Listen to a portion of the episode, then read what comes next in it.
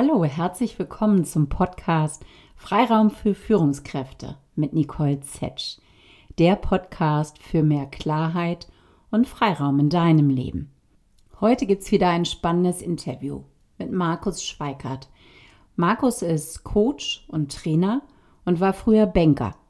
Als früherer Banker schaute er auf viele Themen der positiven Psychologie durch die Brille der Wertschöpfung und stellt sich die Frage, WHID. Was habe ich davon? In diesem Interview beantwortet er die Frage Wertschöpfung durch Wertschätzung. Hör rein. Hallo Markus, schön, dass du heute dabei bist. Hallo Nicole, freue mich. Vielen Dank für die Einladung. Sehr gerne.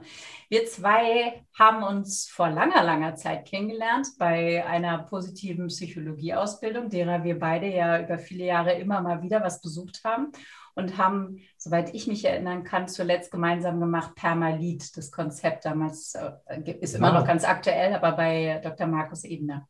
Stimmt, genau, das ist schon eine ganze Weile her. Ne? Und äh, genau. äh, mittlerweile ja sehr weit verbreitet, das Modell. Äh, Markus Egner ist da ja sehr fleißig und da haben sich unsere Wege gekreuzt, Nicole. Richtig. Und da haben wir im Rahmen der Ausbildung schon spannende Gespräche geführt und gemerkt, dass wir in vielen Punkten sehr auf einer, einer Wellenlänge liegen. Und da hatte ich den Wunsch, dich nun endlich in meinem Podcast einzuladen und dich nach einem Wunschthema gefragt. Und du hast ein Thema mitgebracht, was ich extrem spannend finde. Erzähl mal.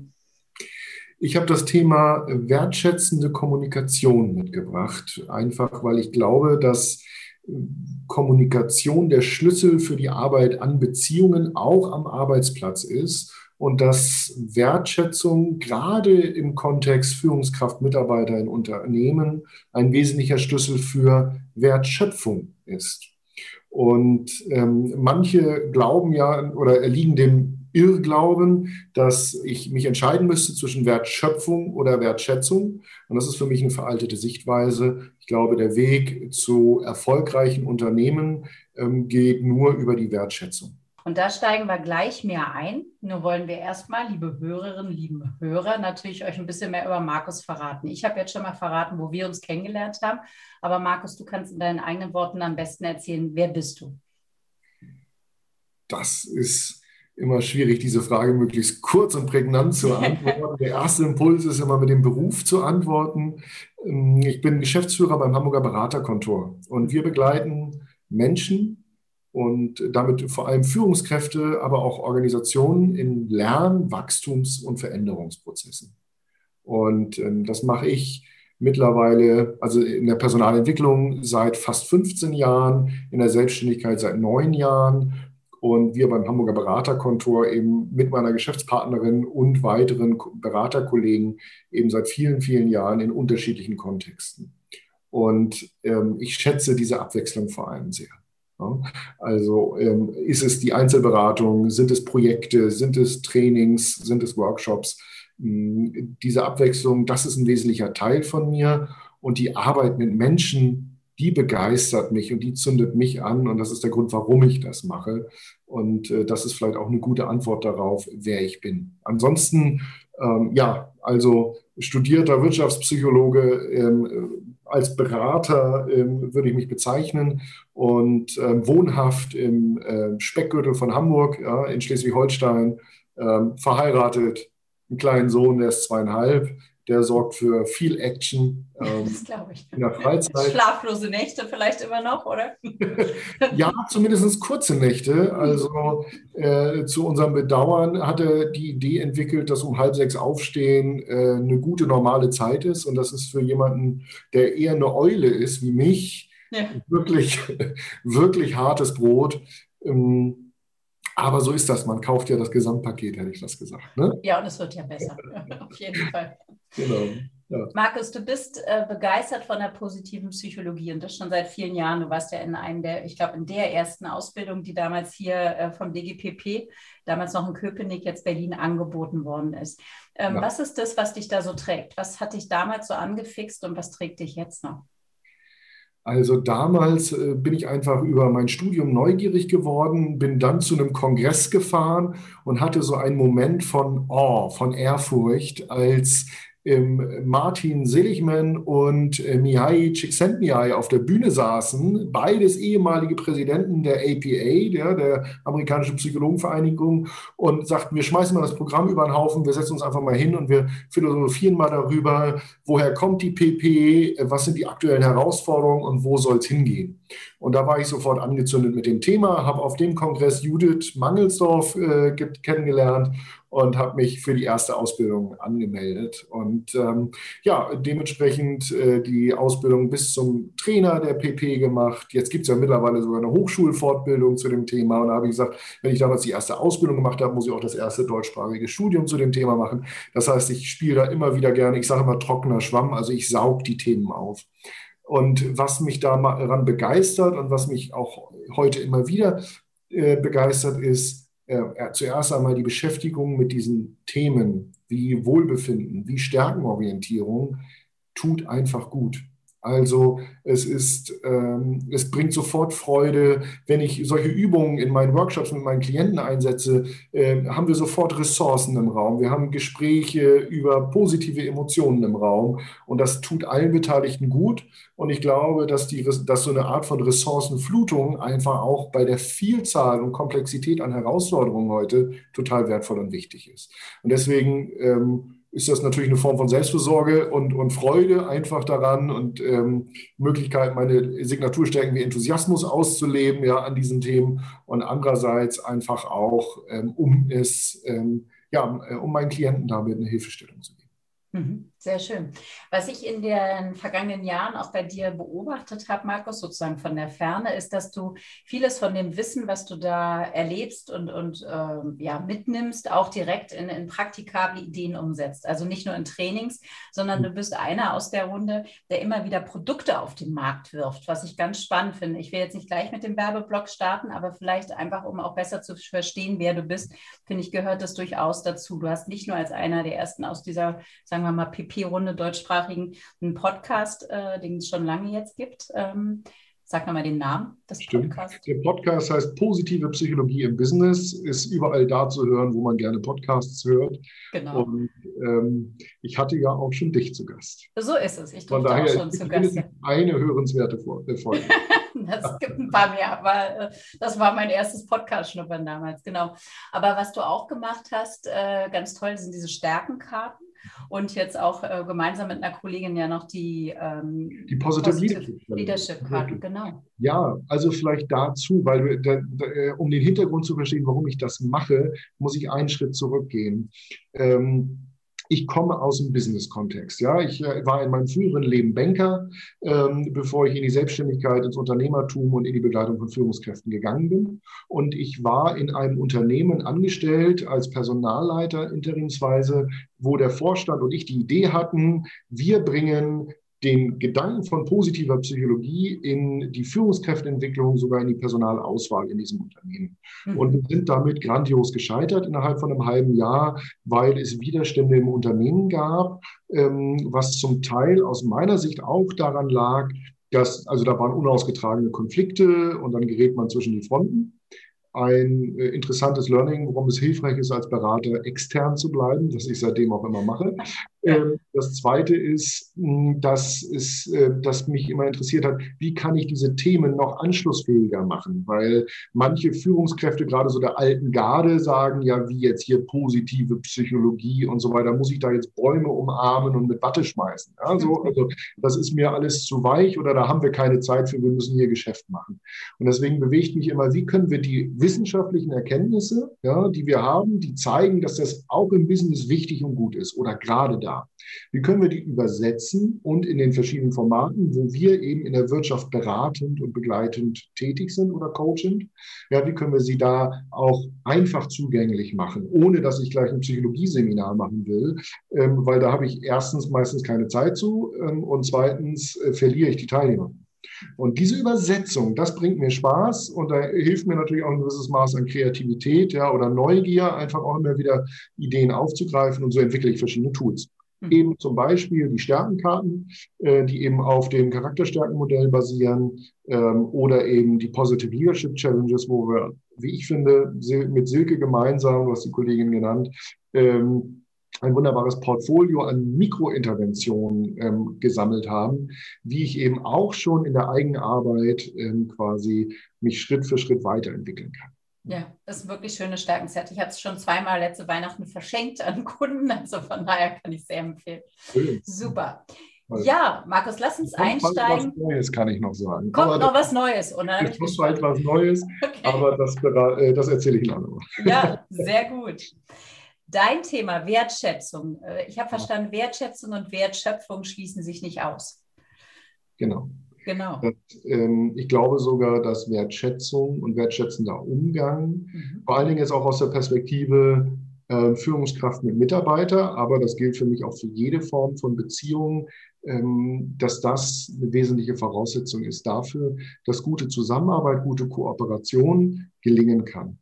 Und wenn man sich äh, moderne Organisationen anguckt, dann ähm, ist, also ich habe tatsächlich ein paar Kunden, wo ich manchmal den Eindruck habe, es ginge noch ein bisschen hierarchieärmer, ähm, aber viele streben ja auch danach. Und dann bedeutet das ja, dass wir noch mehr miteinander an Kommunikationsarbeit leisten müssen, um gemeinsam erfolgreich zu sein. Und ähm, dann ist es umso wichtiger, glaube ich, dass ich da ein bisschen Rüstzeug und vor allen Dingen die richtige Haltung mitbringe, um wertschätzend miteinander zu kommunizieren. Ähm, einfach mit dem Ziel, dass wir gute Beziehungen gestalten können und gemeinsam dann auch gute Ergebnisse erreichen. Mhm. Wertschätzung liest und hört man momentan sehr viel, habe ich den Eindruck. Also der Bedarf, äh, insbesondere von Mitarbeiter, Mitarbeiterinnenseite, ist, glaube ich, so groß wie noch nie. Und viele Unternehmen ähm, heften sich das sozusagen auch an und sagen, wir sind ein wertschätzendes Unternehmen. Ähm, fangen wir vielleicht doch auch nochmal bei dem Verständnis oder bei der Definition an, Markus. Was verstehst du unter Wertschätzung? Was, wie, wie beschreibst du das überhaupt?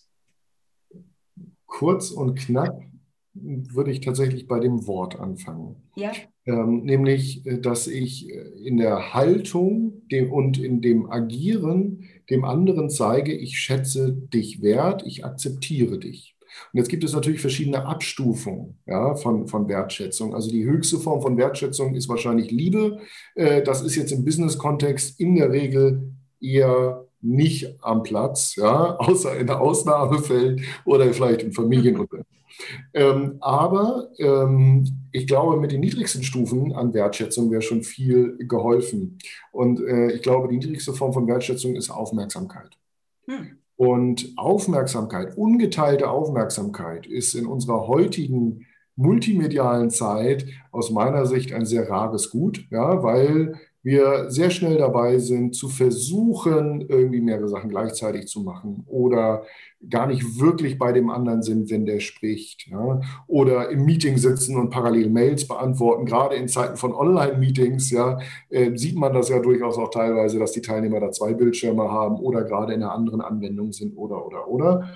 Und ähm, da denke ich mir immer, dann brauchen wir es eigentlich auch nicht machen. Ne? Wenn wir nicht das Gefühl haben, dass es wertvoll verbrachte Lebenszeit, dass wir miteinander sprechen, dann können wir es doch bitte gleich lassen. Und ähm, die, ähm, ja, also die Frage wäre ja, ähm, wie kann ich hier mehr reingeben? Was bringt das? Wir können erfolgreicher miteinander kommunizieren. Wir können vielleicht sogar achtsamer miteinander umgehen. Ja? Ähm, wir können zuhören, um zuzuhören manchmal. Also gerade für Führungskräfte ähm, nicht nur zuhören, um zu antworten oder damit ich es mal gefragt habe.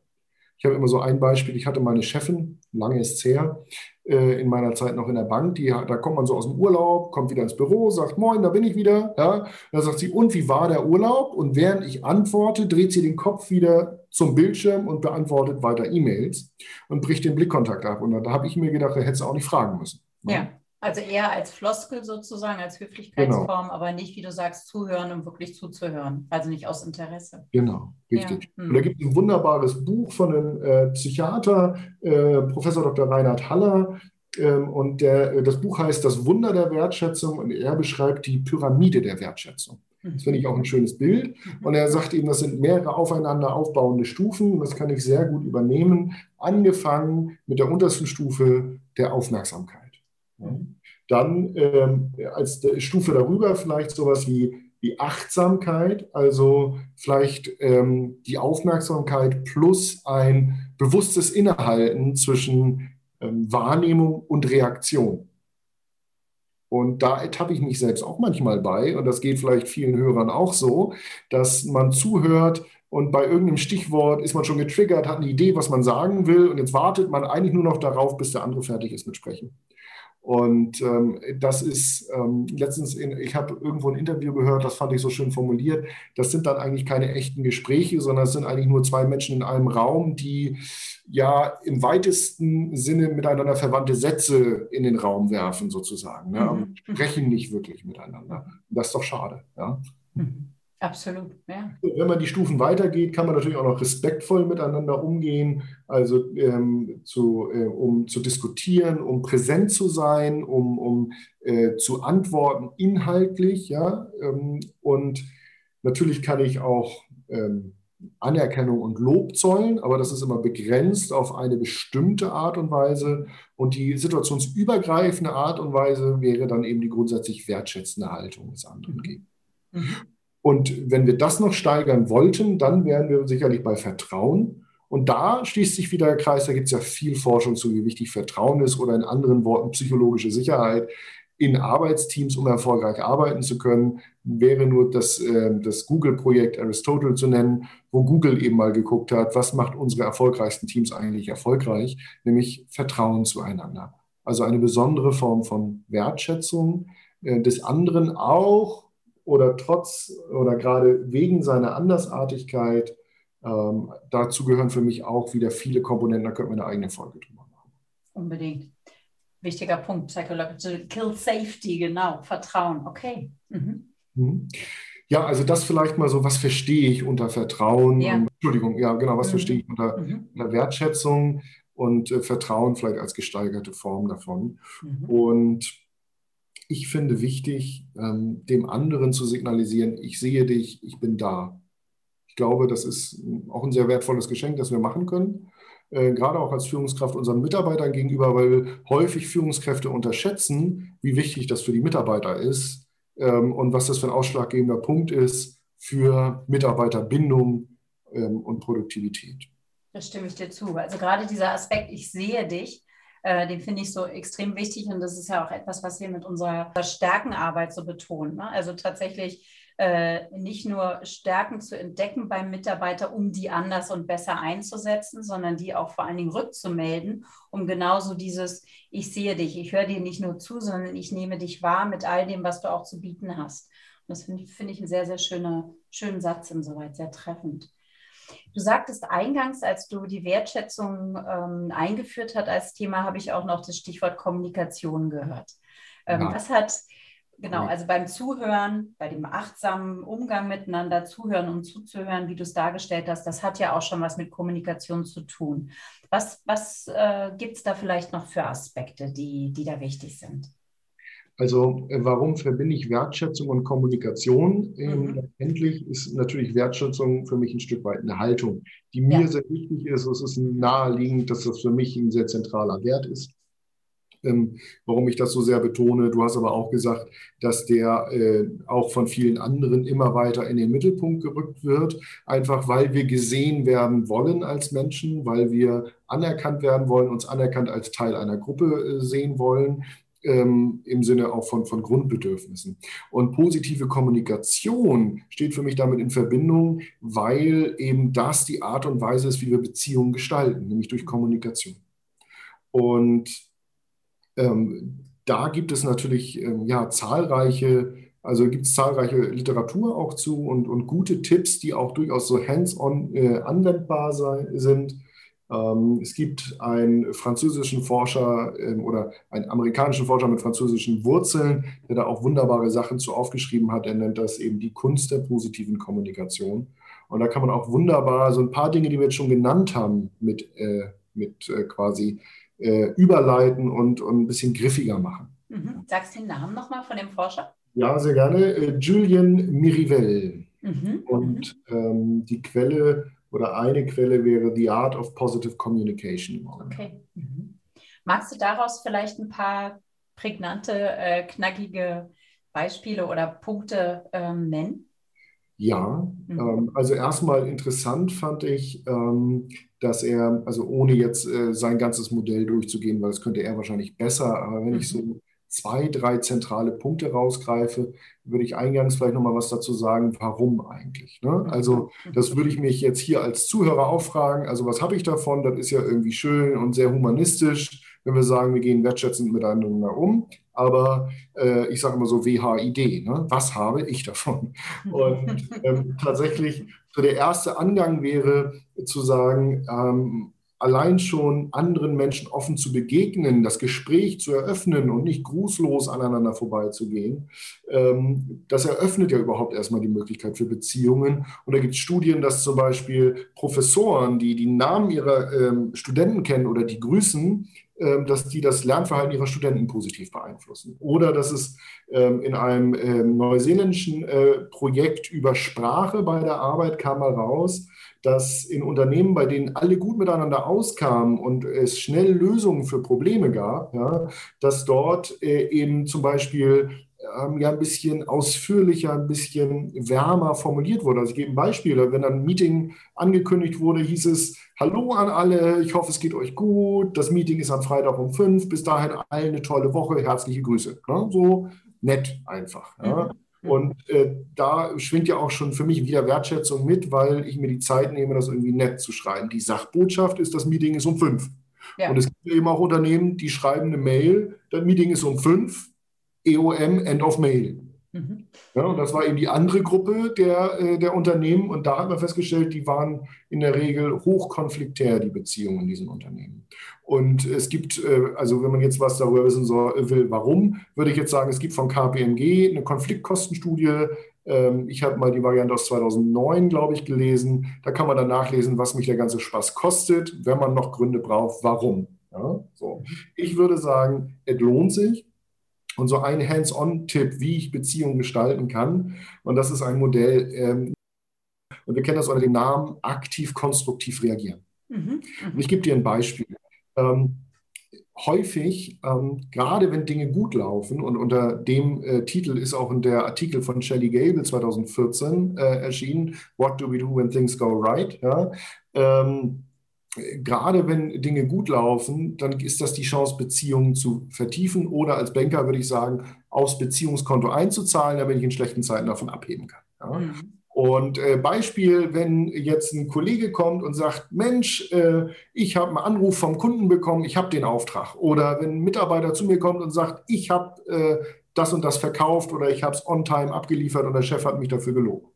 Was tue ich dann? Es gibt vier Möglichkeiten. Ja. Ich kann aktiv darauf eingehen, auf das Ereignis oder relativ passiv bleiben. Und ich kann konstruktiv darauf eingehen oder eben destruktiv.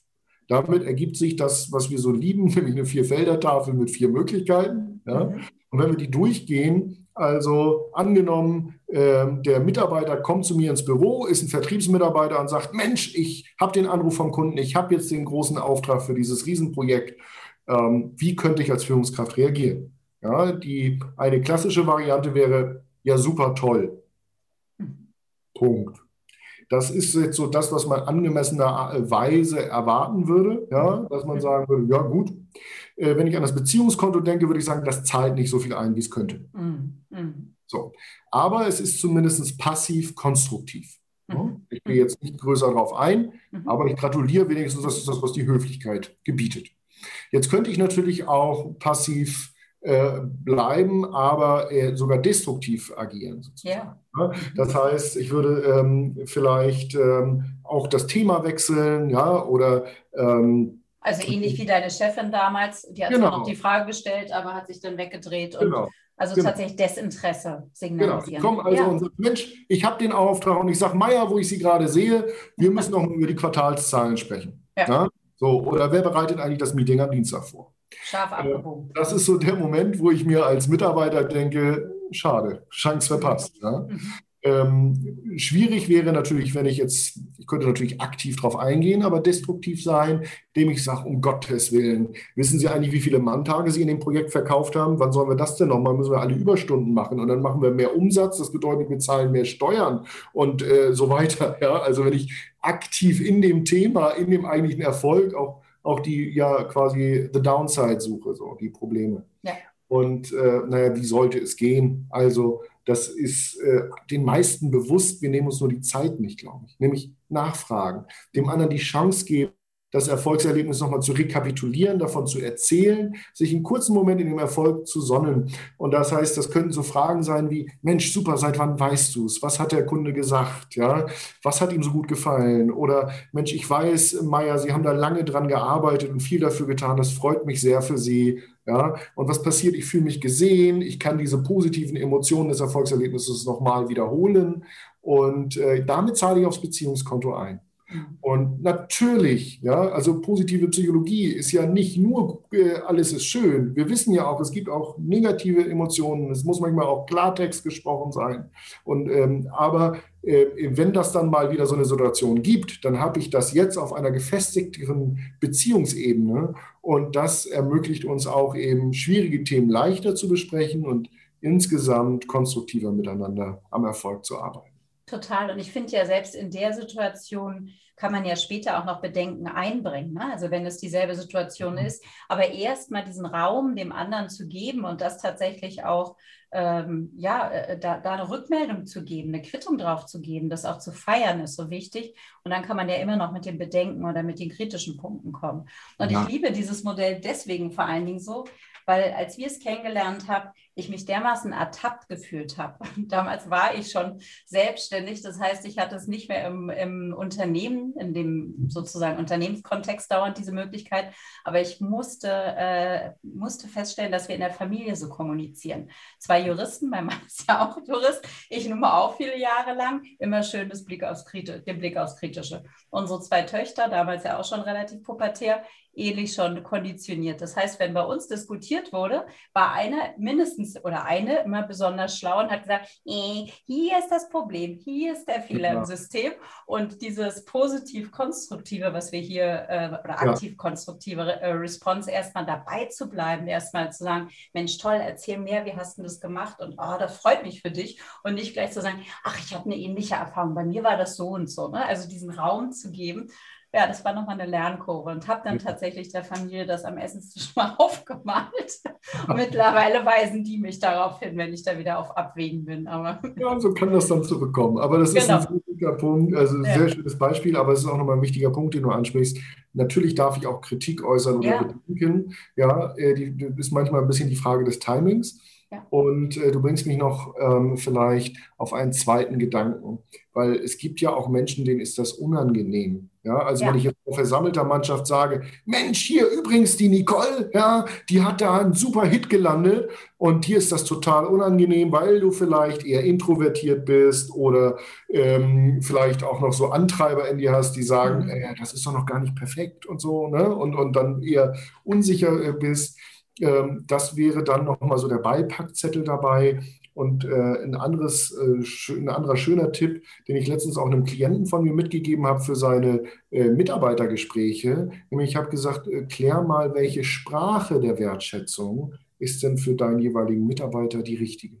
Schöner Punkt. Ja, auch zu gucken, was braucht mein Gegenüber da. Genau. Ja. Hm. Und ähm, das Active Constructive Responding, das ist eine Möglichkeit, das zu tun. Ja. Da kann ich natürlich schon variieren, mache ich das vor versammelter Mannschaft, mache ich das im Vier-Augen-Gespräch.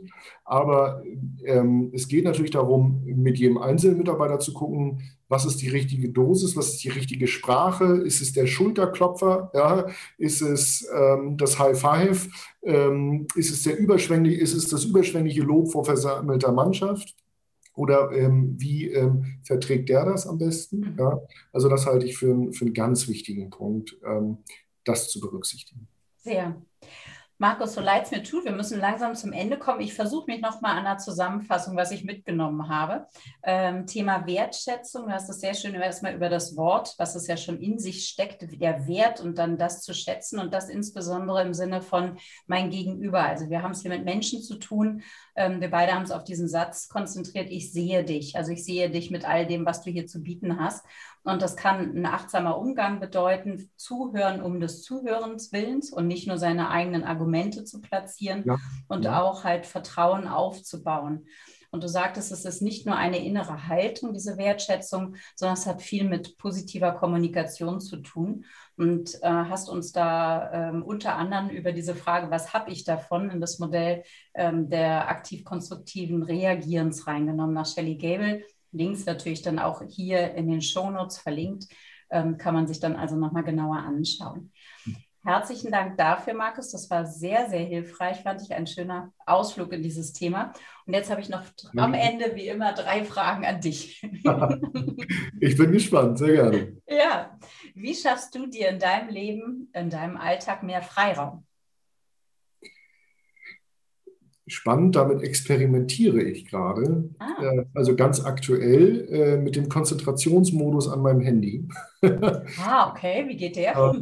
Ähm, das ist so ähnlich wie Flugmodus, nur dass das Telefon noch geht, also für dringende Sachen. Mhm. Aber alles andere, was uns so aufploppt und unsere Aufmerksamkeit äh, zieht, ähm, hält der von mir fern und das ermöglicht mir ab und zu Fokuszeit. Und darüber hinaus ähm, liebe ich ähm, das Arbeiten, ich sag mal, in Wellen, also in Projekten. Und das ist auch einer der vielen Vorteile natürlich als Unternehmer und, ähm, und, und Selbstständiger, weil ich mir das so einteilen kann. Mhm. Und ich habe eben Phasen, wo ich, wo ich viele Tage beim Kunden bin, wo ich viele Projekte parallel habe. Und ich freue mich jetzt gerade auf eine Phase. Es ist noch ein Monat Vollgas, sag ich mal, und dann kommt eine Phase, wo ich zumindest keine festen Kundentermine habe für mehrere Wochen, sondern an zwei, drei ähm, Projekten so arbeiten kann ähm, und vielleicht auch mal ein bisschen Zeit für das gute Leben habe, sozusagen. Ja? Und das hilft mir dann wieder, die Akkus voll zu machen äh, für andere Dinge. Schön, hört sich gut an. Was ist deine Lieblingsstärke an dir? Der Enthusiasmus und der Humor.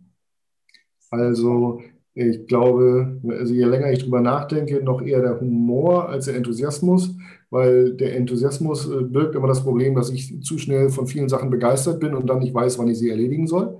Aber äh, das kann man ja dann mit Humor nehmen. Nein, äh, Humor bietet ja die Möglichkeit, die Dinge auch leichter zu nehmen, ähm, auch die schwierigen Dinge leichter zu nehmen. Und ich glaube, dass gerade auch in, im Lernen mit Gruppen und in der Begleitung von, von Führungskräften, von Gruppen, ähm, das einfach auch gut ist als Lernkatalysator, weil es schafft eine positive Energie, es schafft äh, Leichtigkeit und das ermöglicht äh, Erfahrung und Lernen und Verbundenheit. Und ähm, von daher wären das die beiden. Schön. Und zu guter Letzt, wofür bist du aktuell dankbar?